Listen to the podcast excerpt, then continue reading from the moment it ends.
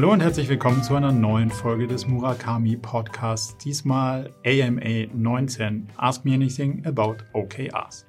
Wir haben uns damit beschäftigt, wo man denn Überzeugungsarbeit leisten muss, wenn man denn OKRs einführen will, nämlich ganz oben im Unternehmen, beim eigenen Chef oder der eigenen Chefin oder im eigenen Team. Und äh, ist vielleicht die Anspruchsgruppe der Inhaber oder der Gesellschafter vielleicht auch eine spannende Zielgruppe, um sich mit dem OKR-Einführungsthema zu beschäftigen. Wir haben diskutiert, wie OKR-Champions in einem größeren Unternehmen sich am besten organisatorisch organisieren. Also sind die als Interessensgemeinschaft organisiert oder sind sie vielleicht sogar eine Stabsstelle von der Unternehmensführung? Wir haben diskutiert, ob OKRs für Einzelunternehmerinnen und Unternehmer sinnvoll ist und was jeder Einzelne ganz persönlich mit dem OKR-Framework schon für die eigenen Ziele erreichen kann. Zum Thema persönliche OKR-Sets haben wir auch diskutiert, ob es Sinn macht, ein Teamset zu haben oder ob es immer Sinn macht, ähm, persönliche OKR-Sets zu haben und wann es vor allen Dingen Sinn macht und wann es nicht so viel Sinn macht. Darüber hinaus haben wir ein bisschen tiefer beleuchtet, wie man mit der Rolle des OKR Champions und des damit verbundenen Changes umgeht, vor allem insbesondere dann, wenn der Change nicht so wirklich eintritt, wie man sich das selber gerne vorstellt oder erhofft und wann man auch vielleicht sich eingestehen muss, dass die Veränderung vielleicht entweder nicht so schnell oder auch gar nicht erfolgt, wie man sich das selber so gewünscht und erhofft hat und wann man dann auch aufpassen muss, seine eigenen Energien und Ressourcen und die eigene Motivation zu beschützen. Und wir haben wie immer das klassische Tagesgeschäft diskutiert. Diesmal haben wir es versucht, aus einer anderen Perspektive nochmal zu beleuchten, um die Argumentationen für die Integration des Tagesgeschäfts nochmal ein bisschen anders zu kolorieren. Wie immer hoffe ich, dass da für den ein oder anderen spannende Aspekte dabei sind. Also jetzt viel Spaß bei Ask Me Anything About OKRs.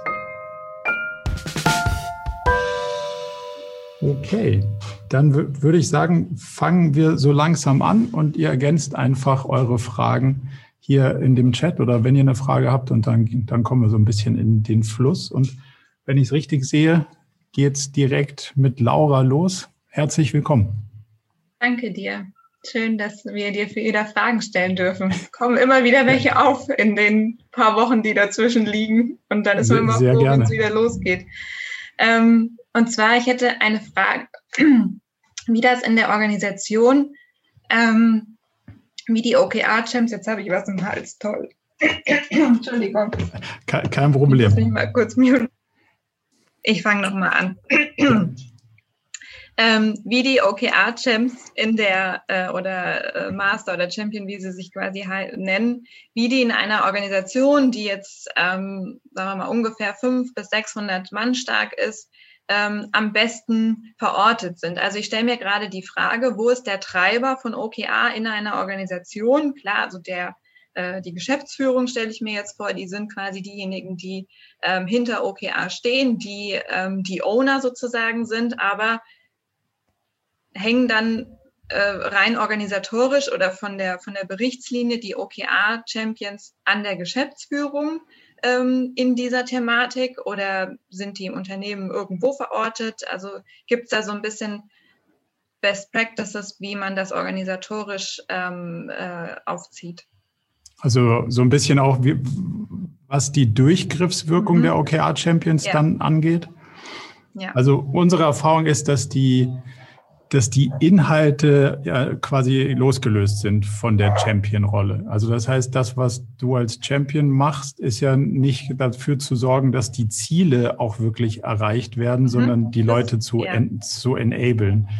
Demzufolge würden wir das nicht sehen, dass die OKR-Champions an diesem, ähm, sagen wir mal, Top-Management hängen oder wie so eine Stabstelle, was ja dann eher so Project Management Office-Logik wäre, sondern die, die können durchaus in den unterschiedlichen Abteilungen, Bereichen, Teams aufgehängt sein, um dann darin sich sozusagen zu Hause zu fühlen und eben diese Enabler-Rolle innerhalb der Teams aufzunehmen, aber nicht die direkte Reporting-Linie, weil da geht es ja nicht um die inhaltlichen Ziele sozusagen.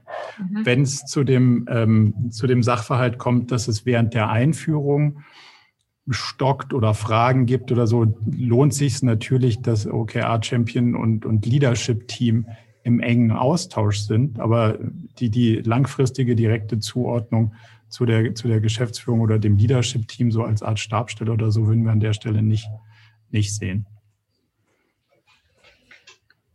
Okay, das heißt, gibt es für dich auch irgendwie eine Gruppierung der OKR-Champs in, in einer Organisation, dann einfach aufgrund der, des, des Interesses oder das heißt, die sind quasi in jeder in seiner Rolle XY, aber alle machen irgendwie in Teilen vielleicht OKR-Champ, aber die sind organisatorisch nicht zusammen irgendwie gruppiert.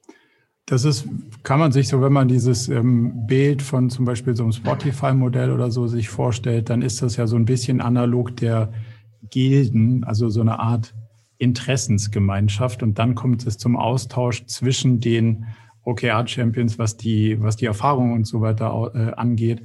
Aber das heißt erstmal, das hat, das hat sozusagen nichts damit zu tun, dass die einem inhaltlichen Team zusortiert werden, weil die ja auch keine die Rolle selber braucht ja auch keine große Zielsetzung. Die Rolle selber braucht Ressourcen, um diese Enabler-Rolle auszuführen. Aber du brauchst keine, ähm, keine Ziele, die du irgendwie über mehrere Etagen hinweg koordinieren ja. musst. Demzufolge ist das dann eher so als, als ähm, Best Practice äh, zu sehen und die tauschen sich dann über Skills und Erfahrungen und so aus.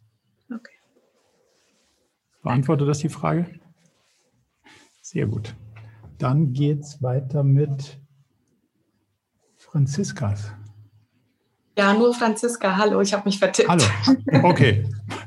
ähm, ich bin ganz neu dabei. Ähm, also vielen Dank für die Möglichkeit, hier Fragen zu stellen. Und ich bin auch noch ja. gar kein Profi, in, äh, was ähm, OKRs angeht. Ähm, vielleicht ganz kurz zum Kontext. Also ich habe jetzt von Laura, ich habe jetzt total gespannt zugehört. Die scheint schon sehr weit geschritten zu sein, so dezidierte Fragen, aber vielleicht erstmal, ähm, also wir sind ein kleines Unternehmen, wir sind 28 Personen und wir sind ähm, holokratisch ausgerichtet. Ähm, genau, ich bin, ich bin Teil des Gründerinnen-Teams und ähm, Geschäftsführerin und wir möchten oder wir haben versucht, in einem ersten Schritt OKRs so einfach mal ähm, aus Eigeninitiative heraus OKRs zu formulieren, um eben diesen Kreisen und um äh, den ähm, Leadlinks der jeweiligen Kreise. Das führt jetzt vielleicht ein bisschen weit, aber ich weiß nicht, vielleicht kennen einige das äh, Modell von Holokratie. Es gibt eben diese Kreise und aber darin gibt es auch Hierarchien, um denen auch nochmal mehr Transparenz zu geben, wo wollen wir hin, was sind so die gemeinsamen Ziele. Jetzt haben wir aber so, jetzt sind wir schon auch über Stolpersteine ähm, äh, oder an Stolpersteine geraten, weil Holokratie irgendwie ja auch ähm, voraussetzt, dass die Leute selbstbestimmt ähm, definieren können, wo es hingeht und was die richtigen Schritte sind. Und weil wir einen sehr hohen Workload haben und das Gefühl haben, wenn wir jetzt den Leuten alle die To-Dos sozusagen durchdefinieren, das, das ist kontraproduktiv. Und irgendwie versuchen wir gerade uns einzuschwingen zwischen diesen Leute motiviert halten durch eigene Ziele, die die formulieren und durch eigene ähm, äh, neue Ideen, die sie reinbringen und trotzdem aber dieses was ich im Moment auch ein bisschen so dieses, wir alle schauen auf eine gemeinsame Vision, wir alle wissen, was unsere gemeinsamen Ziele sind und so weiter. Habt ihr da irgendwelche Erfahrungen mit Holokratie? Und natürlich haben wir das im Team gemacht und so, aber trotzdem bin ich jetzt echt unsicher, auf welchem Level man das wie fein granular dann runterbricht und wie wir das gemeinsam gut aufstellen können. Das ist eine sehr vage Frage, aber ja, da stecken so ein paar unterschiedliche Sachen drin, die müssen wir vielleicht so ein bisschen mal auseinanderziehen.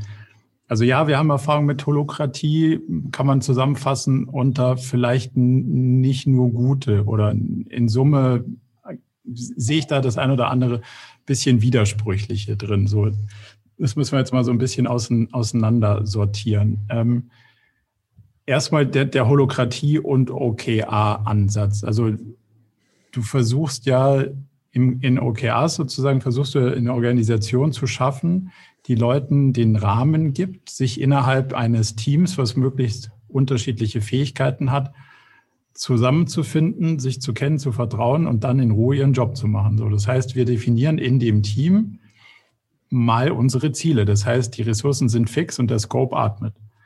Wenn du jetzt aber davon ausgehst, dass gleichzeitig das Team auch noch atmet, weil das holokratisch gar kein ganzes Team ist, sondern ein Teil deiner Person ist in dieser Rolle und ein anderer Teil deiner Person ist in einer anderen Rolle, mhm. dann stelle ich mir die Frage, mit wie viel Teilen von deiner Person können wir denn rechnen? Also wie viel haben wir denn jetzt als Team von dir?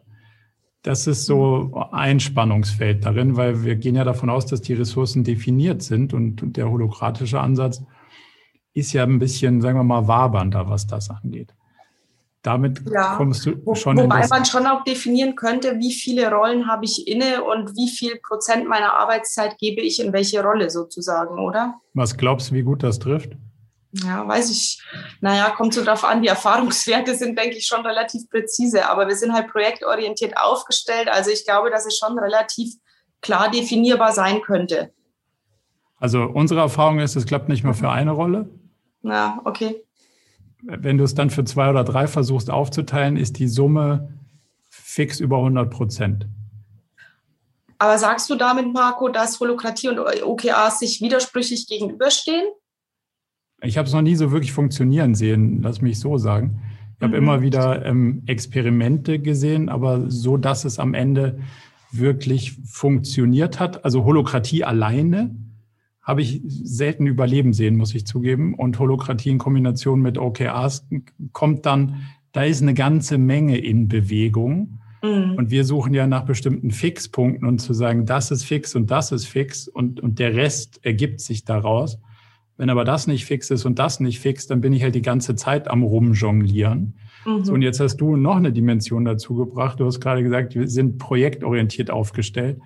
Das ist der nächste Widerspruch zu OKRs. Also wir, OKR kommt ja aus einer Denkrichtung, wir sind produktorientiert aufgestellt. Also um dir den Kontrast zu geben, ein Projekt hat ein definiertes Ziel und einen definierten Zeitraum und sucht sich die Ressourcen, die es braucht, um das Ziel in dem Zeitraum zu haben. Das Produkt, um das mal zu kontrastieren, hat einen definierten Zeitrahmen, ein definiertes äh, sozusagen Ressourcenpool und dann atmet eben das Ziel. Das heißt, bei diesen zwei Ansätzen sind zwei unterschiedliche Sachen fix und unterschiedliche Sachen variabel.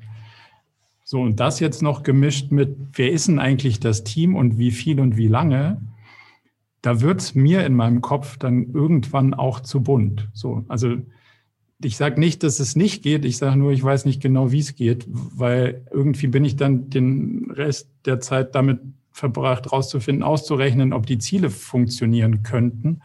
Und ich bin mir nicht sicher, ob das irgendwie sonderlich ja, wertstiftend ist. Also mhm. ich bin offen für, wenn jemand weiß, wie, wie es funktioniert, dann jederzeit gern, aber also ich kann es dir nicht genau sagen. Ja. Und dieses, ähm, wir verändern dauernd kleinteilig einen bestimmten Part von dir habe ich nicht so als wertstiftend ähm, empfunden. Was aber heißt, wir haben, also du hast eine klare Rollenbeschreibung und es ist klar, welche Roles and Responsibilities du hast und die verändert sich über die Zeit und, und du übernimmst einen gewissen Verantwortungsbereich. Das halte ich für ausgesprochen wertstiftend. Aber das halt sehr flu fluent zu halten, dauernd zu ändern und sehr kleinteilig aufzubrechen, ist im, im OKR-Kontext nicht so hilfreich, weil du versuchst ja möglichst viele Konstanten in der Rolle zu haben und nicht möglichst viele Friktionen. Mhm. Okay. Ist, ist der Kontrast mit dem, mit dem Projektgeschäft an der Stelle auch klar geworden? Ja, der ist auf jeden Fall klar geworden. Genau, es hat mich äh, auf jeden Fall nochmal, wie gesagt, wir sind noch Newbies, was das alles angeht. Deswegen äh, danke schon mal für die ganzen Hinweise und auch die, das kritische Feedback oder nicht das kritische Feedback, aber dein, deine ehrliche Einschätzung diesbezüglich. Das ist äh, auf jeden Fall wertvoll. Ja, vielen Dank. Sehr gerne. Also komm gerne wieder und berichte von deinen, äh, von deinen Erfahrungen, wenn du ein bisschen, bisschen weitergeschritten bist. Aber da, da sind so ein paar, sagen wir mal, ideologische Sachen, die sich möglicherweise so ein bisschen widersprechen. Mhm. Okay, alles klar, danke. Gerne. Gregor. Ja, hallo in die Runde. Ich äh, bin auf die Franziska neu dabei. Auch OKR ist, ist für mich auch Neuland. Ich bin da sehr wissbegierig, auch da viel zu lernen. Ähm, wir sind ähm, ein Familienunternehmen in, in, vierter Generation. Wir bauen Lichtwerbung, sind 25 Mann stark und ähm, haben jetzt vor kurzem eine strategische Allianz äh, eingegangen mit einem äh, befreundeten Unternehmen, auch aus der Lichtwerbung, der doppelt so groß ist. Und wir wollen jetzt äh, gemeinsam auch, ähm, ich sag mal, gemeinsame Ziele definieren, gemeinsame äh, Kundenakquise betreiben, gemeinsame Projekte umsetzen und äh, das äh, so weit treiben, dass sogar auch die beiden Unternehmen sozusagen auch ja, auf Teamebene sich kennenlernen und miteinander auch äh, ähm, ja, in Kontakt treten sollen, sodass es bestenfalls äh, ja wie so eine ein übergeordnete Struktur dann ergibt, dass man gemeinsam agieren kann im Markt. Und ähm, wir sind zwei, äh, drei Geschäftsführer und drei Prokuristen und ähm, haben uns jetzt überlegt, ob wir über OKRs im Endeffekt auch uns selber auch eine Struktur geben können, um die, auch die langfristigen Ziele äh, entsprechend äh, zu verfolgen, ob das eine Struktur sein kann. Und da wäre auch die Frage dann für uns auch äh, natürlich, ist das sinnvoll dann über die gesamte äh, Gruppe, Truppe ne, der beiden Unternehmen das gemeinsam einzuführen oder ob das sinnvoller wäre, das jeweils für jedes Unternehmen für sich und dann noch, noch eine dritte Ebene darüber. Das wäre so eine erste ja, äh, Frage, die ich dazu habe. Mhm. Das hängt wahrscheinlich ziemlich stark davon ab, wie die unterschiedlichen Strömungen sind, wer Einfluss auf was nehmen will. Also wenn ihr sagt, da drüber sitzen dreiköpfiges Management-Team und wir legen alle Ressourcen auf einen Tisch und dieses dreiköpfige Management-Team verteilt alle Themen auf alle Ressourcen oder sozusagen kann ähm, moderieren, dass die, dass die Ressourcen auf die Themen richtig verteilt werden. Und es gibt keine Partikularinteressen, dann macht es wahrscheinlich Sinn, das gleich als eins zu betrachten. Wenn du allerdings davon ausgehst, dass sagen wir mal, 60 Prozent der Interessen deckungsgleich sind und dann sind noch irgendwie 40 Prozent, die jeder Bereich ähm, für sich selber irgendwie beansprucht und unterschiedlich verwendet. Also ihr setzt auf A, die anderen setzen auf C. Gibt aber keinen, gibt aber keinen sozusagen gemeinsamen Nenner, um das Thema, ähm, um das Thema zu vereinheitlichen dann würde ich es wahrscheinlich erstmal so machen, dass man die zwei einzelnen Stränge betrachtet. Also du kannst ja OKRs als Framework ganzheitlich gemeinschaftlich einführen und ausrollen. Die Frage ist halt nur, wer kriegt woher seine Ziele. So. Ähm, ich würde da immer drauf gucken und würde sagen, naja, klingt erstmal nach so einem M&A-Thema. Also so würde ich es jetzt erstmal behandeln, ob das drüber steht oder nicht und würde sagen, so, wir, wir tun mal so, als wäre es eins, auch wenn möglicherweise die Gesellschafterstrukturen hier unterschiedlich sind und versuchen, das über ein ganzheitliches Management zu steuern, dann würdest du am schnellsten auf die sozusagen abgestimmten Ziele kommen, weil du dann davon ausgehst, dass, dass ihr komplett auch aus A und C euch einigen könnt, dass wenn ihr beide B macht, irgendwie mehr bei, bei rauskommt. Das unterstellt aber auch ein Stück weit, dass es irgendwie synergetische Effekte gibt und dass es nicht total egal ist, was der eine und der andere Trakt macht. Mhm. Aber so hatte ich dich ja verstanden. Genau. Mhm. Okay, gut. Ähm, die Frage wäre natürlich bei solchen Runden immer, wenn man mit, mit drei Geschäftsführern und drei Prokuristen zusammensitzt, entstehen ja viele, viele Ideen und Gedanken. Ähm, und dann eine gewisse, ich sag mal, Ordnung reinzubringen, ist nicht immer leicht. nee, das ist bei dem ganzen Spiel nicht, aber das ist ja genau die Kunst von der ganzen Geschichte. Ja. Also genau. Ideen haben ist nicht schwierig, Ideen zu exekutieren und so, zwar so lange, bis wirklich was rauskommt. Das ist der schwierige ja. Teil. Das mhm. heißt, man muss die neuen Ideen wieder hinlegen. Und auch wenn es deine eigenen sind oder vielleicht, wenn dein Kollege was erfunden hat und du sagst, ja, ist sogar besser als das, was ich erfunden habe, mhm. musst du vielleicht deine eigenen Sachen hinlegen hm. Und das dient ja dazu, dass, dass ihr sozusagen in der Runde, ich sage es mal ein bisschen provokativ, nicht die Mannschaft damit belästigt, dass ihr euch nicht einig werdet. So. Und wenn du auch noch über zwei unterschiedliche Stränge mit zwei unterschiedlichen, sagen wir mal, Beteiligungs- oder klassisch ausgedrückten Machtverhältnissen hast, dann kann es natürlich dazu irgendwelchen Verwirbelungen kommen. Umso wahrscheinlicher ist es, dass es allen Beteiligten gut tut, wenn ihr das auf der Ebene für euch glatt sieht und sagt, A, B, C, das sind die Themen. Mhm. Und dann kommt aber auch kein Störfeuer von dem einen oder anderen in den jeweiligen Bereich rein. Okay. Glaubst du, dass ihr das hinkriegt, euch auf der Ebene auf die Themen zu fokussieren? Mm, also ich, also wir haben uns eigentlich, wir haben uns nicht eigentlich, wir haben uns committed, das wirklich als, als gemeinsam, gemeinsame äh, Aufgabe zu verstehen, dass wir unser, unser Unternehmen gemeinsam auf den Weg bringen wollen, dass wir auch wirklich uns äh, also ergänzen wollen und in der gesamten Struktur auch nach außen so auftreten wollen. Insofern ähm, kann ich mir das gut vorstellen, dass die handelnden Personen das auch wirklich so umsetzen. Ob das dem Team gelingt, äh, ist dann natürlich die nächste spannende Frage, wie weit wir die beiden Teams auch aufeinander einstimmen können, dass sie sich auch genauso in, diesen, in diesem, sag mal, neuen äh, Umfeld wiederfinden, wie wir es schon als, als Geschäftsführer und, und äh, Prokuristen tun oder Gesellschafter.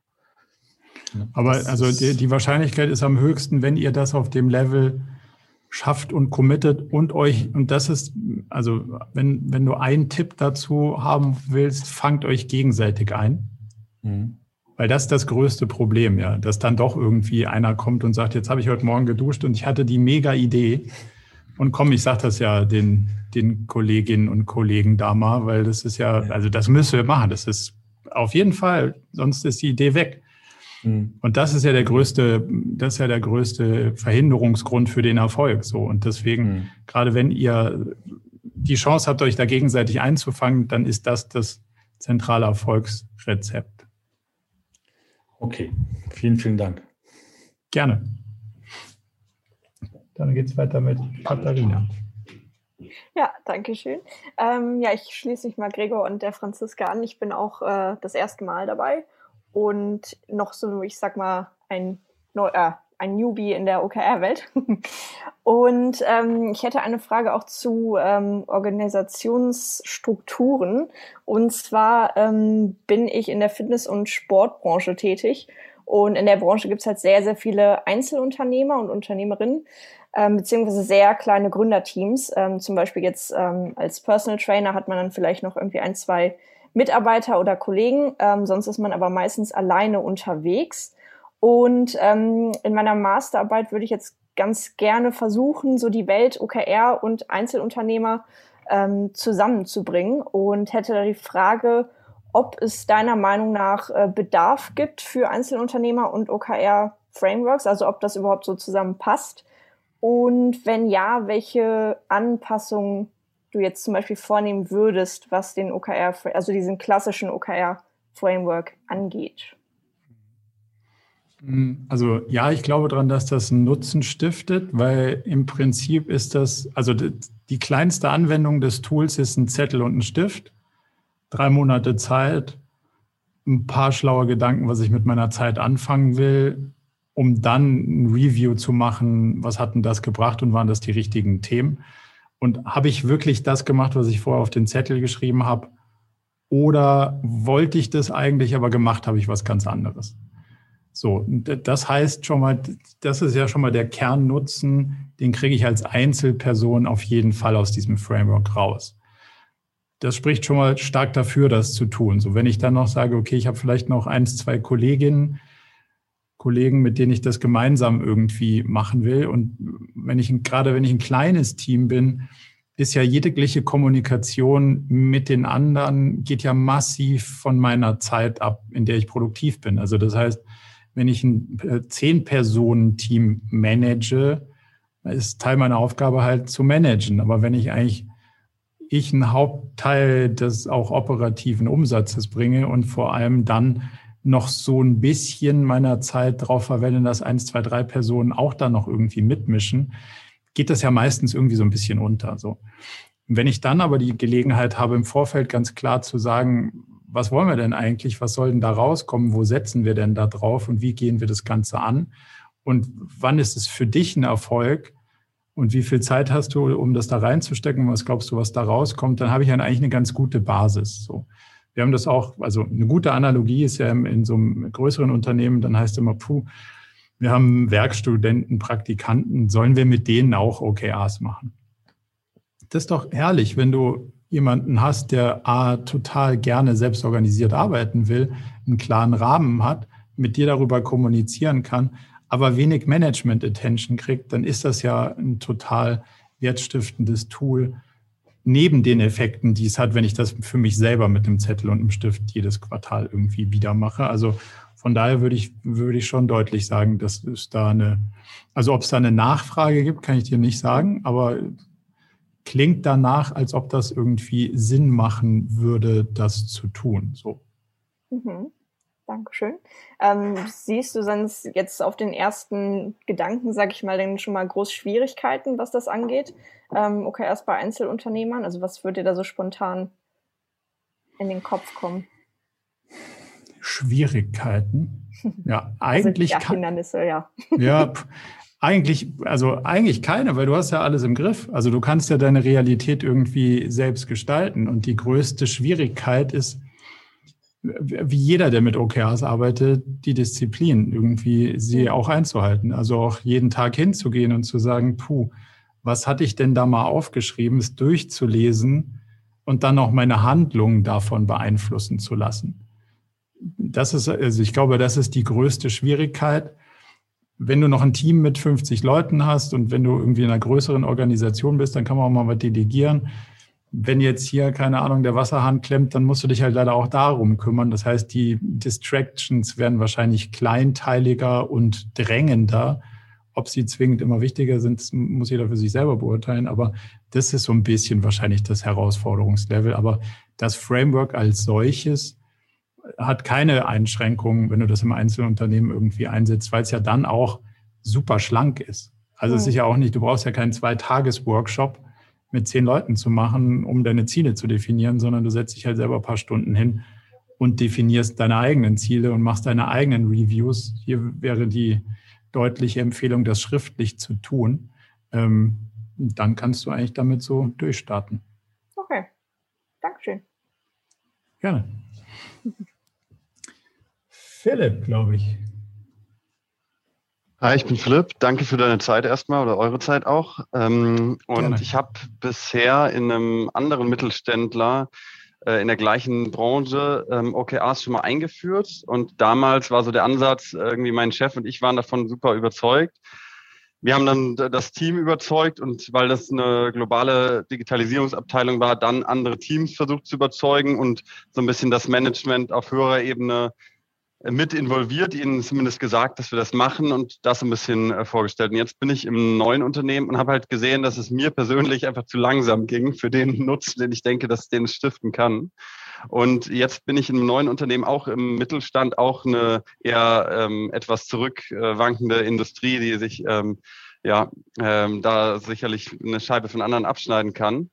Und äh, ich überlege halt, wie kann man es am besten, ich glaube, dass es uns echt einen großen Nutzen stiften könnte. Und ich überlege, wie könnte man es am besten einführen, beziehungsweise wem müsste ich sozusagen pitchen, um erstmal diesen Gedanken mit, wir müssen die Ziele doch ein bisschen anders definieren, äh, anders definieren, doch um äh, äh, da besseres Alignment zu haben und so weiter, ähm, wo ich da am besten ansetzen kann, um möglichst schnell voranzuschreiten. Kannst du zwei Sätze zur so Aufbau sagen? Also wie groß, wie, wie, wie viel Personen im Leadership-Team, Inhaber geführt?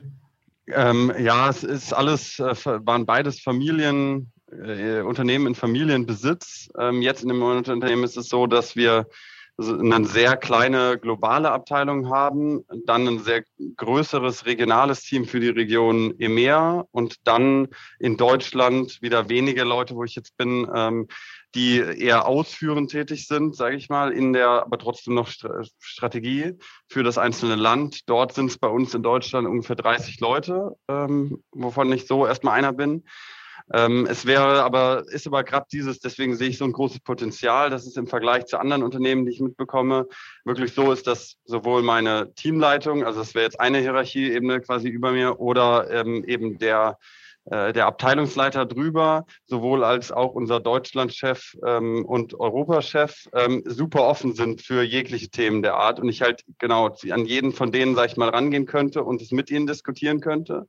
Ähm, und deswegen bin ich aber auch gerade in diesem Zwiespalt, dass ich sage, bringe ich das irgendwie erstmal in ein Team ein und äh, diskutiere die Thematik da oder ähm, versuche ich direkt andere davon zu überzeugen, dass die es erstmal so ein bisschen äh, auf ihre Ebene durchbringen?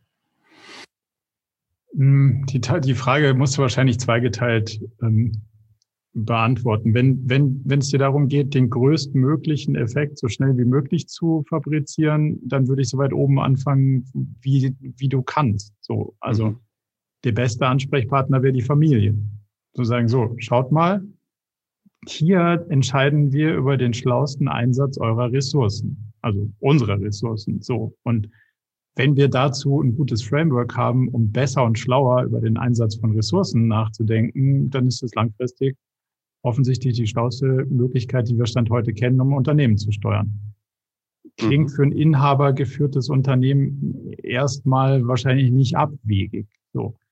Von da aus runter klingt es mir jetzt so, als ob uns da irgendwo eine Matrix treffen könnte. Und dann wird es auch schnell politisch. Also das eine Headquarter und dann kommen so ein paar Landesgesellschaften und die einen steuern Produkt und die anderen vielleicht eher Vertrieb und dann müssen die einen das vertreiben, was die anderen produziert haben. Also jetzt mal so fiktiv gedacht, aber das sind mhm. ja so die, die üblichen verdächtigen Probleme, die einem da begegnen. Das wird ja immer komplizierter, je weiter du runterkommst, weil desto weniger von den Hebeln hast du selber in der Hand. Die sind dann schon vorbeschrieben.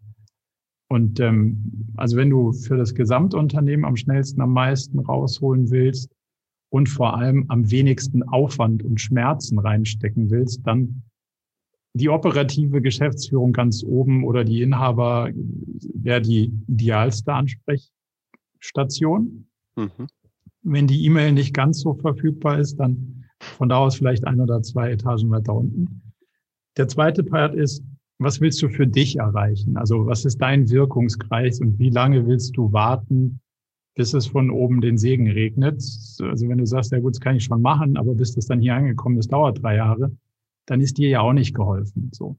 Ähm, und dann ist vielleicht die Antwort beides. Also so Grassroot-mäßig zu gucken, ich weiß, ist nicht optimal, aber wir fangen in meinem Team, meinem Bereich mal an und zwar vielleicht ist eine Etage über dir noch schnell bereit und sagt, komm, das machen wir jetzt mal. Du hast das angeschleppt und ich finde das okay, das probieren wir mal aus, aber darüber wird es dann gleich politisch kommen lassen. Also, dass man sozusagen da, wo man am schnellsten mal anfangen kann, den Nutzen generiert, wohl wissend, dass dir an der einen oder anderen Stelle der Rahmen ein bisschen von dem Benefit cuttet, den du haben könntest, wenn du es ganz hättest und gleichzeitig an der anderen Stelle wahrscheinlich Interessen zu schaffen und zu sagen, schaut euch das mal an, ich glaube, das könnte euch total helfen oder uns total helfen. Ich würde mir wünschen, wenn die Themen, die auf uns hier sozusagen einprasseln und über die wir entscheiden müssen, wenn die über dieses Framework kämen, weil wir arbeiten schon damit, dann wären wir hier quasi kompatibel und dann hätten wir auch Kompatibilität zu den anderen Abteilungen in meinem Land zum Beispiel oder die hätten Kompatibilität zu den anderen Landesgesellschaften. Und das sind dann so die Argumente, mit denen du das dann langsam von sich aus ausrollen kannst, wenn du erste Showcases hast. Also das hängt so ein bisschen immer von der Kultur und Veränderungsbereitschaft und von der Offenheit ab, darauf schnell zu reagieren, würde ich sagen.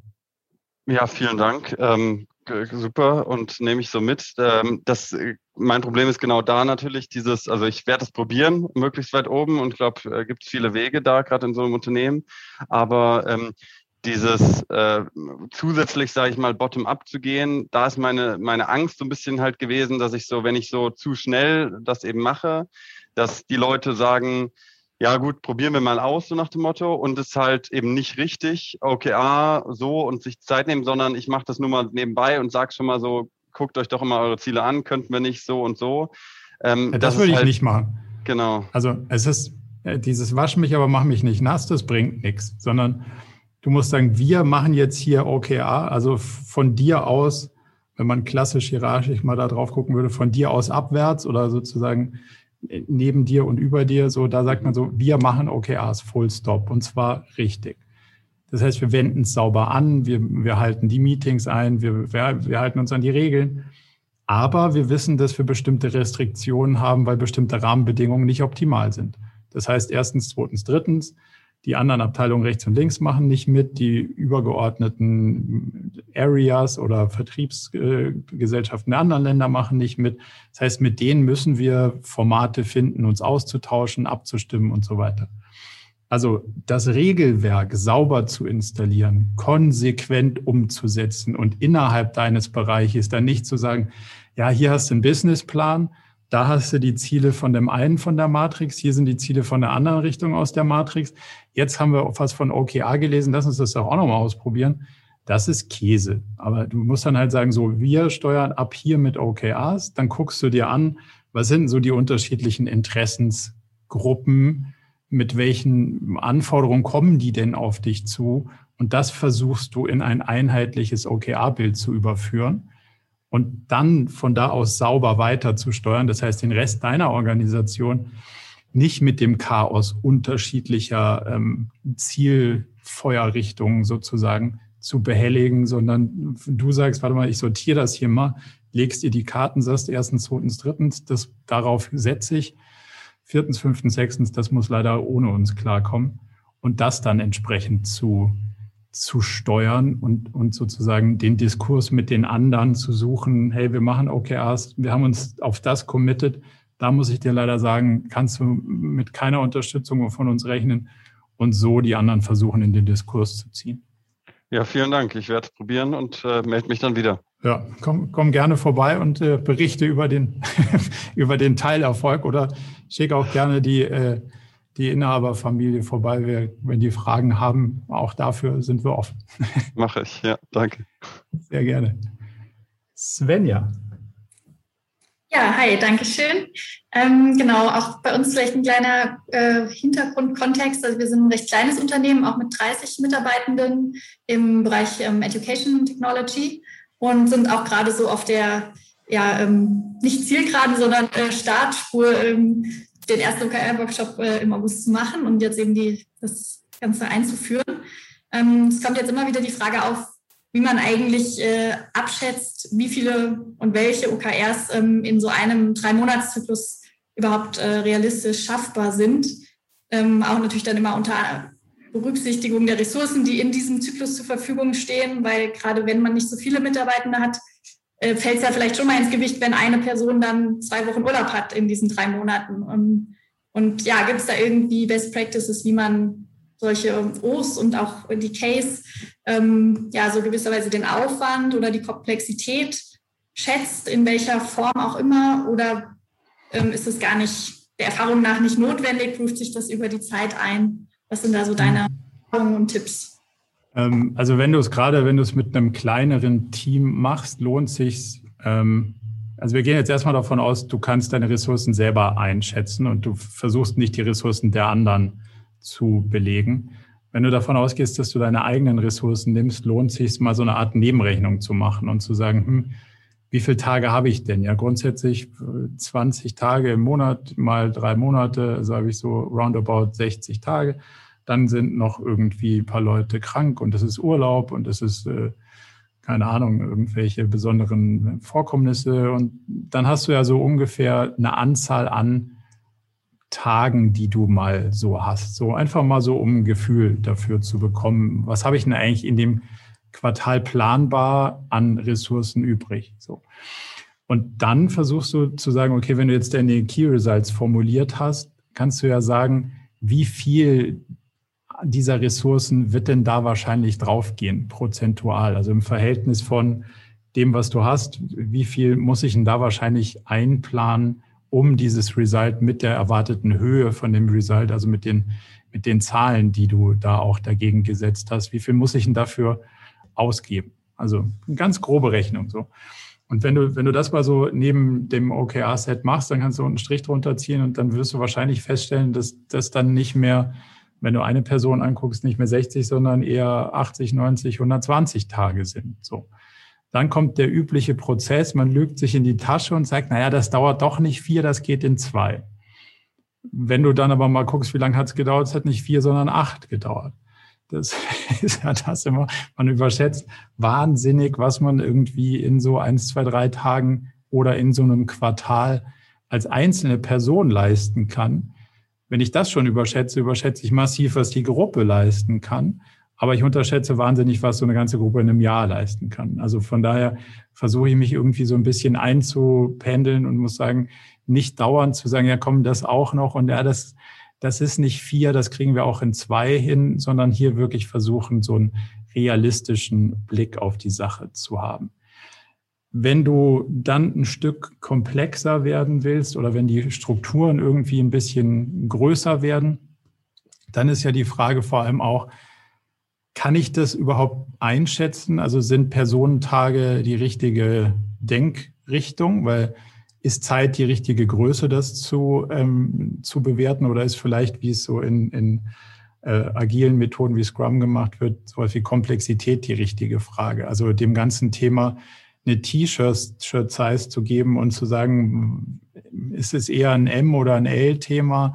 Und wie komplex ist denn das Ganze? Also wie, wie viel Anstrengung und wie viel Unbekanntheit steckt denn da drin und nicht wie viel Zeit, glaube ich, braucht das so. Das kannst du natürlich gut über dieses Relativieren machen, also zu sagen, hey, der Erfahrungswert vom letzten Quartal gibt mir ein ganz gutes Gefühl für, wenn das letztes Quartal ein M war, ist das hier mindestens ein L und nicht ein S. So kommst du ja dann über die Quartale langsam dazu, die, die Ressourcen, die du brauchst oder die du hast, besser auf die Themen zu mappen. Und vor allem, wenn du ähm, IT-Ressourcen mit dem ganzen Thema sozusagen versuchst zu priorisieren, dann brauchst du natürlich auch Schätzverfahren, die diese Herausforderung irgendwie abbilden können. Und dann hat sich den, ähm, wir nennen ihn der Backlog-Prozess, den gibt es auf unserem Blog auch beschrieben, eigentlich ganz gut bewährt, dass du hingehst und sagst, okay, jedes Team muss im Vorfeld die Möglichkeit haben, die Anforderungen an die knappste Ressource, was in der Regel heute IT ist, zu formulieren und dafür eine Antwort zu kriegen, was die glauben, wie komplex das Thema ist. Also genau so eine Schätzung in dieser T-Shirt-Size zu kriegen, damit du eben nicht davon ausgehst, naja, wir verhandeln jetzt mal im Workshop. Ich sag dir, ich will eine App und du sagst, ja, weiß ich nicht, ob ich packe, aber ich versuch's mal weil damit kommen wir ja nicht weit, sondern ich gebe dir vorher die Möglichkeit zu sagen, schau dir das mal bitte an, ich hätte gerne das von dir, das und das und das ist das, was es können soll. Du sagst mir nicht im Vorfeld, ob du es machen kannst oder nicht. Du machst dir aber selbst ein Bild davon, wie groß es ist und gibst mir zurück, das ist eher ein L-Thema. Und dann können wir im Workshop gemeinsam darüber entscheiden, passt das noch rein in die Kiste oder nicht. Und über den Zeitverlauf ist es genau wie du gesagt hast, du lernst ja dazu. Also kannst dir so ein bisschen vorstellen, wie, wie so Umzugskisten packen und Bücher reintun. Am Anfang denkt man, das ist eine Umzugskiste und ich habe hier einen Stapel Bücher, das geht da locker rein. Nachdem du das dreimal aufgesammelt hast, weil du gemerkt hast, der Boden hat nicht gehalten oder das Ding kann kein Mensch mehr tragen, lernst du halt, dass die Umzugskiste halt nicht bis zum Deckel voll zu machen ist, sondern halt nur ein bisschen bisschen weniger da reinpasst, je nachdem, wie schwer die Bücher sind. Und das ist, glaube ich, der gleiche Prozess, den du bei diesem Priorisieren der eigenen Ressourcen und das Matching auf die Ressourcen auch durchlaufen musst. Macht das Sinn? Ja, ja, super. Werden wir mal so ausprobieren und ja, über die Monate wahrscheinlich einfach für uns rausfinden, was da das richtige Maß ist. Ja das, du brauchst so eins, zwei Quartale, um das Thema zu kalibrieren, um selber irgendwie für die Unternehmung so ein bisschen rauszufinden, was können wir denn eigentlich verkraften, wie groß sind denn die Themen und, und auch um diese Vergleichbarkeit zu schaffen. Sehr gut. Dann Philipp. Hi. Ähm, kurz zum Hintergrund. Äh, bei mir handelt es sich auch um mittelständisches Unternehmen. Wir sind zwar eigentlich ein bisschen größer mit circa 900 Leuten, ähm, aber ganz konkret bei mir in der Abteilung, wir sind ein Zehn-Mann-Team. Ähm, es geht ums Thema Aus- und Weiterbildung von physischen Veranstaltungen über gedruckte Lern, Bücher, Schrägstrich, Broschüren bis hin zu E-Learnings und E-Trainings, Plattformen und Inhalte. Ähm, und wir sind tatsächlich im Moment so die einzigen, die äh, angefangen haben, mit OKRs zu arbeiten. Wir arbeiten allerdings relativ autark. Also das heißt, wir haben bei uns quasi ähm, im Team komplette ähm, ja, Verantwortung eben auch für Profit etc. Das heißt, insofern sehe ich das gar nicht so als Problem, dass da die Konzern- oder Unternehmensspitze vielleicht noch nicht dran hängt. Ähm, aber wir machen das jetzt das dritte Quartal sozusagen und stolpern insbesondere immer wieder so ein bisschen über Themen, wenn es darum geht, eben die neuen OKRs aufzusetzen. Ähm, und ein ganz konkretes Ding dabei ist tatsächlich, wie gesagt, wir sind zehn Mann, jeder von uns hat auch einen würde sagen, relativ großen Eigenverantwortungsbereich. Ja, also hat ganz klar definierte Zuständigkeitsgebiete und kann in diesen auch sag mal, relativ frei schalten und walten. Ähm, und dadurch stellt sich für mich immer auch die Frage Team-OKRs versus individuelle OKRs. Ja, wir haben jetzt die letzten, OK, die letzten Quartale immer mit, oder auch jetzt im Moment sind wir dabei, das immer nur auf Teamebene zu machen. Ich sehe da natürlich immer das Risiko, dass das Involvement einzelner Personen unter Umständen ein bisschen darunter leidet. Ähm, und der ein oder andere sich vielleicht so nach dem Motto, naja, arbeiten ja alle dran. Ähm, kann ich mich so lange auf andere Sachen konzentrieren. Dahinter also für die ganzen, für, also für zehn Personen ein Team. Genau. Okay, Asset. Ja, genau. Okay. Genau, das Und ist im Moment, daher, für mich war das bis jetzt immer so ein bisschen, naja, eigentlich könnte es bei der Größe und so, wie wir die, mit den Freiheiten, die wir einzeln haben, könnte das funktionieren oder wäre das auch was, wo du gleich sagen würdest, boah, mach das auf jeden Fall individuell äh, für jeden Einzelnen? Naja, also die, die, die Grundidee ist ja, je, je ähm, heterogener der Aufgabenbereich und je autarker, desto mehr Sinn macht ein einzelnes OKR-Set. Also der, der Gegenentwurf, nenne ich es mal, ist ein Callcenter. So, du hast so ein Callcenter-Team von zehn Personen. Jeder Callcenter-Agent oder jede Kollegin und Kollegen da, die machen relativ homogen einen ähnlichen Job und da ist wahrscheinlich nicht so hilfreich, dem einen was anderes zu sagen als der anderen. So. Wenn du jetzt aber davon ausgehst, du hast ein Personenteam von zehn Personen und die einen machen, ähm, weiß ich nicht, die machen Inhalte und die anderen programmieren was und die dritten sorgen dafür, dass der Traffic irgendwie auf euren Formaten ist, dann sind das ja hochgradig unterschiedliche Aufgaben und ich brauche aber von jedem sein Buy-in, damit da am Ende was rauskommt. So. Und das heißt also, wenn ich dir sage, ich, am Ende versprichst du mir, ich verkaufe drei von diesen neuen Ausbildungsformaten, jetzt um in so einem Beispiel zu bleiben, dann kannst du mir das ja nur versprechen, wenn hinter dir drei Personen stehen, wo dir der eine verspricht, hey, ich sorge dafür, dass wir neue Inhalte haben, die nächste verspricht dir dafür, dass die technologische Plattform da ist, wo sie sein soll. Und eine weitere Person kommt hinzu und sagt, hey, ich habe dafür gesorgt, dass wir Traffic auf dem Ding haben, und zwar die richtigen Leute, die das auch interessiert. So. Aus dem gesamten Blumenstrauß wird sowas wie das Ergebnis, was wir am Ende haben wollen. Wenn du das nicht so ganz ähm, äh, quasi im Vorfeld abspannst und im Sinne von, was ist denn deine Contribution, also was ist dein Beitrag, den du bringst, machst, dann musst du es ja über Projektmanagement steuern, weil dann bist du ja der, der sagt, ich habe die Verantwortung, hier bestimmte Ergebnisse hinzukriegen, weil das habe ich ja versprochen. Wenn ich das aber hinkriegen will, dann muss ich halt nitty-gritty im Operativen die ganze Zeit versuchen, das hinzukriegen. Was was meistens ein Reflex ist, den versuchen wir zu unterbinden, ist, dass man innerhalb eines OKR-Sets Verantwortlichkeiten definiert. Es macht aber keinen Sinn, weil sonst wäre es ja nicht das OKR-Set von diesem, sagen wir mal, Set-Owner, sonst wäre es ja das OKR-Set von jemand anderem. Sondern wir versuchen zu sagen, der OKR-Set-Owner verantwortet das ganze Set und dann gibt es darunter Teilbereiche, die auch wieder ihre Rollen und Verantwortlichkeiten haben. Und wenn die heterogen sind, dann kann man natürlich auch sagen, innerhalb der Rolle und Verantwortlichkeit lieferst du mir in den nächsten drei Monaten folgende Beiträge zum großen Ganzen.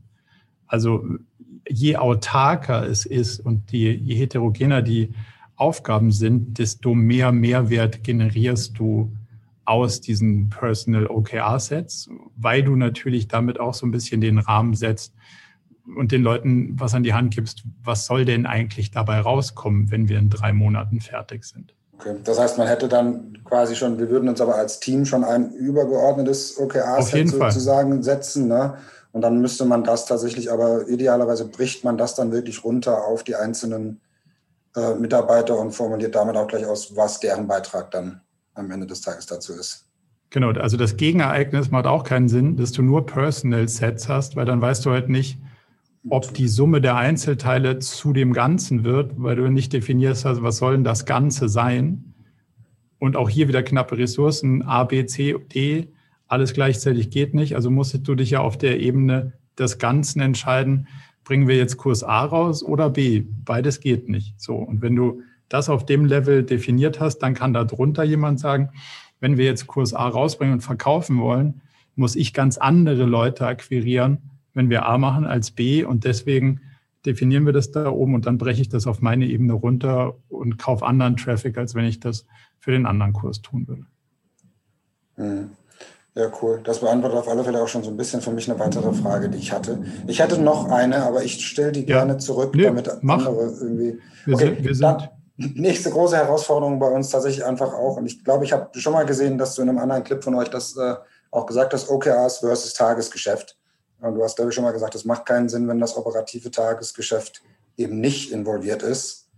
Ähm, ist tatsächlich einfach auch eine riesen Herausforderung. Ne? Das, so wie die OKRs bei uns bis jetzt, von gewachsen möchte ich noch nicht sprechen, aber so wie wir es jetzt benutzt haben, die letzten beiden Quartale sind, äh, ist es so, es gibt einen Fokus ne, von all den To-Dos, die wir eigentlich haben, legt quasi den Fokus auf, keine Ahnung, zwei bestimmte Plattformen beispielsweise. Und wir sagen, die möchten wir jetzt voranbringen. Ja, ähm, beinhaltet aber dadurch natürlich nicht die selbstverständlich fortlaufende Pflege ne, von irgendwie allen anderen Plattformen, die wir eben auch noch haben. Ja, aber es ist ja ein Trade-off. Ich versuche es mal aus einer anderen Rack äh, anzufliegen, damit die Antwort sich von der unterscheidet, die du möglicherweise schon kennst. Im, äh, Im Bezug auf das, was wir vorhin gesagt haben, ist ja die größte Herausforderung, dass ich nicht OKRs aufschreibe und in die Schublade lege, sondern dass sich mein realer Tag dadurch verändert. So. Es ist nicht so, dass wir das schon immer so gemacht haben, sondern wir haben es natürlich ausprobiert und haben gesagt, jetzt mal, machen wir es mal ohne Tagesgeschäft und dann ist die, der Erkenntnisgewinn war folgender, dass du dann morgens den Zettel rausnimmst und sagst, uh -huh, naja, ich könnte das machen, aber hier kommen ja ganz viele andere Sachen noch spontan auf mich zu. Am Schreibtisch steht jemand, das Telefon klingelt, 200 Slack-Nachrichten, E-Mails, tralalala. Und dann war immer der Tag rum und du hast nichts für deine Ziele gemacht. So.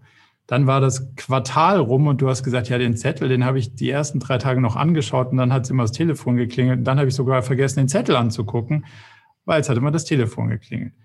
Das hat also in der Realität nicht dazu geführt, dass deine Fokussierung auf die Themen besser geworden ist, sondern es hat dazu geführt, dass es eine Wunschliste wurde, wo man draufschreibt, hey Philipp, es wäre doch cool, wenn das und das bei rauskäme, wäre es nicht cool? Und dann haben alle gesagt, ja, wäre total cool, lass mal probieren. Und am Ende haben sie gesagt, ja, es hat leider nicht geklappt, weil ich habe ja was anderes gemacht. Also diese Frage nach dem Tagesgeschäft ist halt der, der härteste Trade-off den du hast, nämlich es kommen Needs auf dich zu, die nicht einfach wegzudiskutieren sind im Sinne von, naja, dann klicke ich halt nicht dreimal mehr bei Facebook rum oder was auch immer, sondern das macht ja auch Sinn und irgendjemand würde das auch wollen. Die Frage ist halt nur, wenn du die Zeit hier investierst, kannst du sie da nicht mehr investieren. Und diesen Trade-off sozusagen sichtbar zu machen und bewusst zu machen und zu sagen, okay, ich habe ja nur noch so viel für meine sonstigen Themen, die ich weiterentwickeln will, übrig. Da muss ich mir wohl mal Gedanken machen, wie kriege ich von dem anderen Krempel, der ja eh läuft, über die intellektuelle Auseinandersetzung mit dem Konflikt den, den ähm, sozusagen Raum geschaffen, um mich mehr darum zu kümmern, was vielleicht mehr Sinn macht. So. Das heißt, muss ich die ganzen anderen Plattformen wirklich pflegen, nur weil ich sie einmal gepflegt habe? Keine Ahnung. Ich würde sagen, kommt darauf an, was es bringt. So. Und was es bringt, kannst du in OKRs definieren. Wenn dir die anderen Plattformen, die du bis jetzt immer pflegst, weniger bringen als die neue, und du schreibst das mal auf und sagst, hier geht 70 Prozent meiner Zeit hin in die Pflege der alten Plattform, dafür kriege ich X, für die neue Pflege geht 30 Prozent meiner Zeit drauf. Dafür kriege ich Y. Y ist größer als X. Aber X braucht irgendwie dreimal so viel Zeit oder doppelt so viel Zeit. Ist der Deal wahrscheinlich nicht der beste. Und das führt dann dazu, dass du anfängst, darüber nachzudenken, ob der Trade-off vielleicht zu kippen beginnt. Wenn du aber immer dem Approach folgst, naja, ich gebe meine Zeit da aus, wo ich sie immer ausgebe und mit dem Rest kaufe ich mir Aktien, könnte es sein, dass du nie Aktien kaufst, weil du deine Zeit schon woanders ausgegeben hast, als wenn man das mal aus so einer Investmentperspektive betrachtet. Ja, leuchtet absolut ein. Danke. Tja, erster Gedanke war tatsächlich, dass das vielleicht in unserem Fall jetzt auch, wenn man dann eben ähm, individuelle OKRs setzt, ne, was wir im Moment eben nicht machen, dass es dann das, glaube ich, auch ein bisschen einfacher macht, das äh, Tagesgeschäft einzelner Personen dazu berücksichtigen. Absolut. Also da, da macht es dann total äh, aufgeräumt Sinn, weil dann kann jeder für sich selber auf seinem Zettel sagen, wie sieht denn eigentlich meine Unternehmensrealität so aus die nächsten drei Monate? Und dann kann man das mal irgendwie ähm, mal aufschreiben. Und durch, den, durch das Aufschreiben kommst du zwangsläufig in so einen Analyseprozess. Du kommst da rein zu sagen, will ich mich wirklich mit diesen Themen auseinandersetzen? Ist die Zeit da gut investiert? Und manchmal heißt dann auch so, nee, diese Anfragen sagen wir ab. Warum? Äh, weil es keinen Sinn gemacht hat. Und das ist natürlich der harte Teil, aber das ist natürlich auch der Teil, der dich richtig voranbringt. Ja. Cool, Dankeschön. Gerne. Dann Steffi. Ja, ich befinde mich gerade in einem ziemlich unschönen Selbstanalyseprozess. Hader so, also gerade ein bisschen. Das ist bei mir seit Jahren so, das, das muss so sein. Sehr gut. Dann bin ich schon ein bisschen beruhigt und froh, dass ich da bin. Ähm, also bei mir nicht Mittelstand, sondern GmbH in einem Konzern, ähm, was es jetzt auch nicht so einfacher macht. Ähm, und eigentlich, ja, habe ich eine ziemlich tolle äh, Erfahrung ähm, davor gemacht mit OKRs, deswegen ich auch sehr an das Thema glaube und es mir wichtig ist und ich da die letzten zweieinhalb Jahre dann auch sehr viel auf verschiedener Ebene Herzblut reingesteckt habe und gefühlt komme ich aber trotzdem nicht weiter ähm, in unserem Setup, was für mich dann ziemlich frustrierend ist. Also ich war vorher in einem Team mit Scrum Masterin, war vorher in einem disziplinarischen Team, hatte da irgendwie Touchpoints, hatte aber erstmal der eine Geschäftsführer hat es dann reingebracht gehabt und erstmal hatte nur die Führung damit zu tun. Manche haben es aber trotzdem halt schon runtergedroppt gehabt.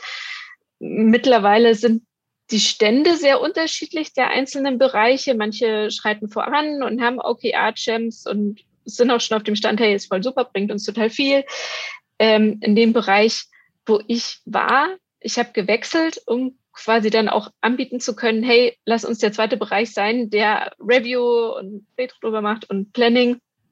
Ähm, quasi das meinem ehemaligen Bereich anzubieten, dass ich da dann wieder quasi Energie aufgetankt habe und das machen konnte. Das haben wir jetzt zweimal gemacht. Das erste Mal war, ähm, ja, obwohl wir sehr wenig Zeit davor hatten, halt ganz gut und erhebend. Beim zweiten Mal wurde was am Prozess verändert, was nicht allen transparent war und auch der Bereichsleiter, wie sich hier herausgestellt hat, nicht dahinter stehen konnte und wir da es einfach ein sehr, sehr fragmentierter Prozess ist. Also niemand kann wirklich Verantwortung dafür übernehmen oder hat Transparenz darüber. Ähm, und deswegen habe ich für mich dann festgestellt, so nee, also bei der Veränderung dahin zu kommen, wie das Framework eigentlich gedacht ist, möchte ich immer noch ganz gerne mitwirken und ich möchte auch dran, weiter daran glauben, dass wir das hinkriegen, weil ich weiterhin daran glaube, es täte uns gut, es so zu leben. Ja. Habe aber auch festgestellt, nee, also beim Status quo so einfach weitertragen, damit geht's mir nicht gut. Das kann ich nicht überzeugt und authentisch vertreten und machen. Damit geht's mir sogar sehr schlecht und habe gesagt, das kann ich ähm, im Preisleiter nicht anbieten. Und das hinterlässt auch einen faden Nachgeschmack. Natürlich ist es so, ja, auf der einen Seite Erleichterung, auf der anderen Seite so, hm, ja, was macht's jetzt mit mir? Was macht's mit dem Framework? Was, wie soll es jetzt weitergehen? Reicht eine Sommerpause? Was machen wir jetzt damit? ja. Was ist so bis jetzt deine Ableitung der Selbstanalyse?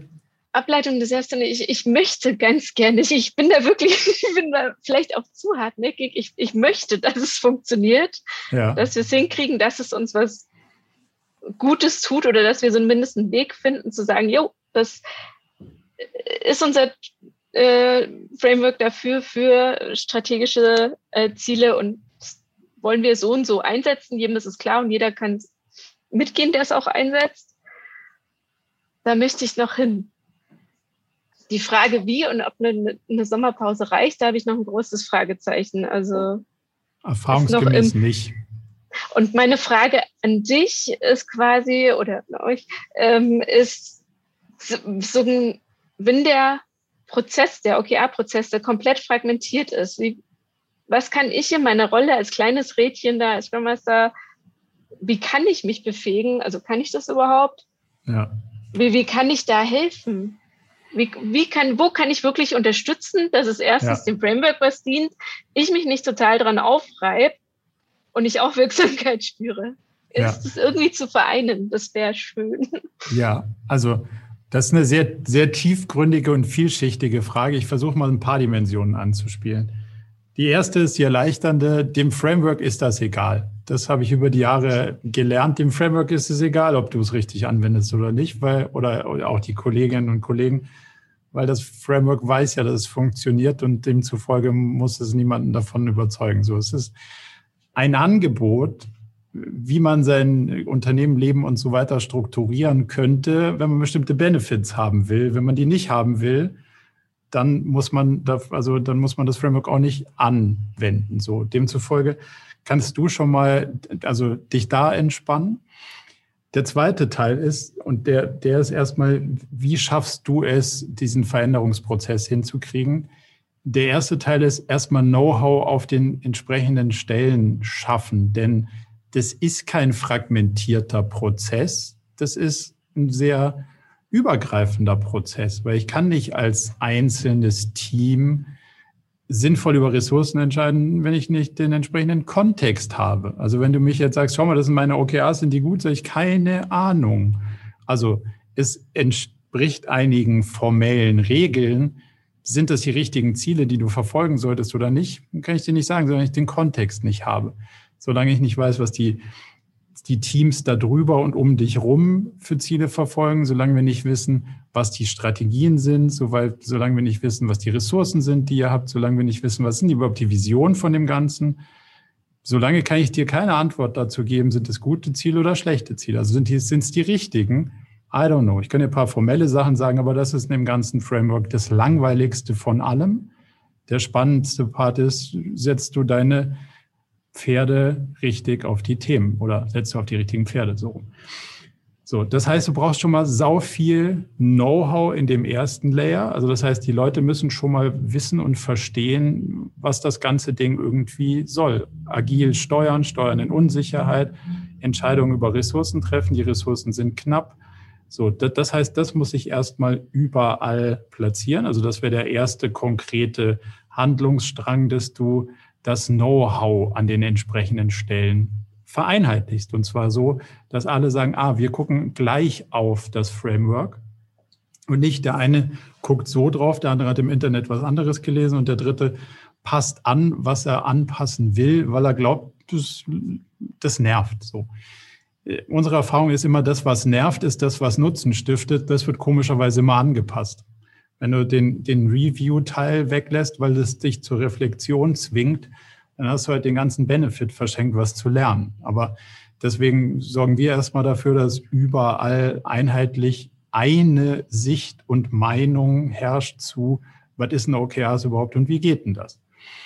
So, und dann musst du auf dem anderen Layer Kontext schaffen. Und das ist die Frage, ob du das kannst im Sinne von, ob das deiner Rolle sozusagen entspricht, ob du da wirken kannst. So. Das heißt, du brauchst eine klare Vision, Vision, Strategien, du brauchst dann Klarheit über Ressourcen und wer bin ich hier überhaupt und was soll ich hier und was will ich hier im jeweiligen Kontext. So. Wenn du das irgendwie an den richtigen Stellen adressiert hast und das also sozusagen zur Verfügung gestellt wurde, dann hast du die Chance schon im Team viel wirkungsvoller zu sein, weil du dann eben die Möglichkeit hast, in diesen Kontext zu treten und zu sagen, jetzt habe ich hier mein Quartal, ich habe diese Ressourcen, die Fähigkeiten. Wenn ich weiß, dass wir alle dahin wollen, meine Kolleginnen und Kollegen dahin wollen, dann scheint es am meisten Sinn zu machen, dass ich dahin will. So, das ist, das ist alles noch auf dem logischen Layer. Und jetzt kommt aber der Layer, der dich frustriert, der ist der irrationale. Ich habe immer früher gedacht, irrational, das ist ja Quatsch. Aber wenn man es andersrum betrachtet, ist das, was irrational ist, meistens halt emotional. So. Und wenn du das irgendwie so siehst, die Leute haben alle Gründe dafür, dass sie nicht machen, was du willst. Also die Wahrscheinlichkeit ist nicht so hoch, dass sie es alle nicht verstehen, weil dann hättet ihr wahrscheinlich ein anderes Problem. Die Wahrscheinlichkeit ist höher, dass sie es zwar verstehen, aber es nicht wollen. Und dann ist die Frage, warum wollen sie es nicht? So. Das kann ganz unterschiedliche Gründe haben und die sind, die sind sehr, sehr mannigfaltig. Und da kann ich dir ein bisschen meine letzten sieben, acht Jahre Selbstreflexion, das Fazit mit auf, also kann ich mit dir teilen, vielleicht hilft es dir. Man kann die Leute nicht dazu zwingen. Und du kannst mir glauben, ich habe es hart versucht und auf allen Ebenen eines Unternehmens und so wirklich was gebracht hat es nicht und so wirklich rausgegangen bin ich auch nicht im Sinne von, jetzt habe ich aber langfristig was verändert, sondern es hat sau viel Energie gekostet und am Ende hat es nicht so wirklich was gebracht, wenn die Veränderung nicht gewollt war. So, also du musst eigentlich auf diesem emotionalen Layer klären, sag mal, kann es sein, dass ihr es nicht verstanden habt? Nee, kann nicht sein, haben wir verstanden. Okay, gut. Haben wir es alle gleich verstanden? Ja, okay, gut. Haben wir die Rahmenbedingungen? Ja, okay, gut. Dann kann es nur sein, dass ihr es nicht wollt. Dann ist die Frage, warum wollt ihr es nicht? Können wir darüber mal reden? Und wenn sie dann auch sagen, wollen wir auch nicht drüber reden, dann kannst du nur noch die Frage stellen, ja, wollt ihr überhaupt irgendwas verändern? Habt ihr irgendwas, was euch heute nicht gefällt, was ihr morgen besser haben wollen würdet? Nö, ist doch alles so, wie es ist. Gut, dann hast du halt recht wenig Chancen, erwachsene Menschen zu verändern. Und da ist wahrscheinlich dann auch der Zeitpunkt zu sagen, da kippt das Thema so, dass es dich selber in eine dauerhafte Frustration fährt, weil du versuchst, was zu verändern, was sich nicht verändern lässt das muss man dann in dem Teil auch anerkennen und zu sagen, okay, an der Stelle kann ich hier nicht wirken. Ich kann das mal spiegeln, ich kann das mal dem Top-Management sagen, ich kann das mal dem Management sagen, ich kann das mal den Inhabern sagen, ich kann das mal da, da platzieren, wo ich vielleicht Anschlusspunkte habe, kann sagen, schau, an der Stelle bin ich gescheitert, ich glaube, es würde uns total gut tun, ich habe Angebote gemacht, aber so wirklich was ändern will keiner. Aber irgendwann musst du an der Stelle wahrscheinlich Aufgeben klingt doof, aber akzeptieren, dass auch deine Veränderungsfähigkeit Grenzen hat. Und das ist mir sehr schwer gefallen, aber seitdem ist mein Leben deutlich angenehmer. und du kannst Angebote machen und wenn die Leute mitmachen wollen, dann können sie es machen und wenn nicht, dann gehe ich also ins Schwimmbad. Ist auch gut.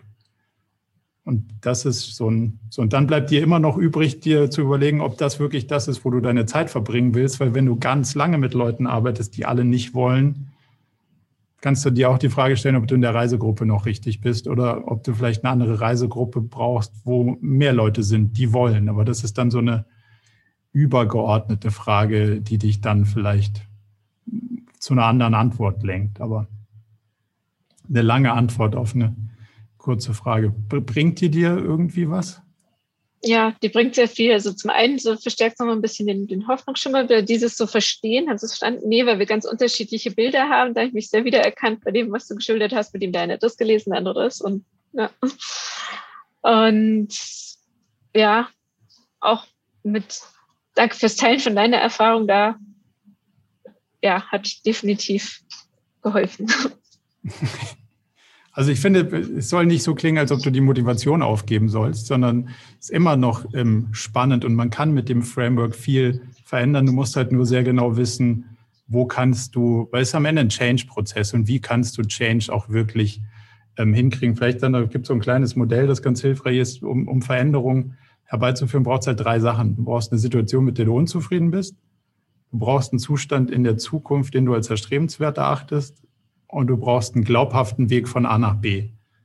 Wenn einer der drei Sachen fehlt, wird's nix. Also wenn ich hier und heute keinen kein Veränderungsdruck empfinde, wird's nix. Wenn ich nicht weiß, wo ich mich hin verändern soll, weil ich das grüne Bild der Zukunft nicht gezeichnet habe, wird's nix.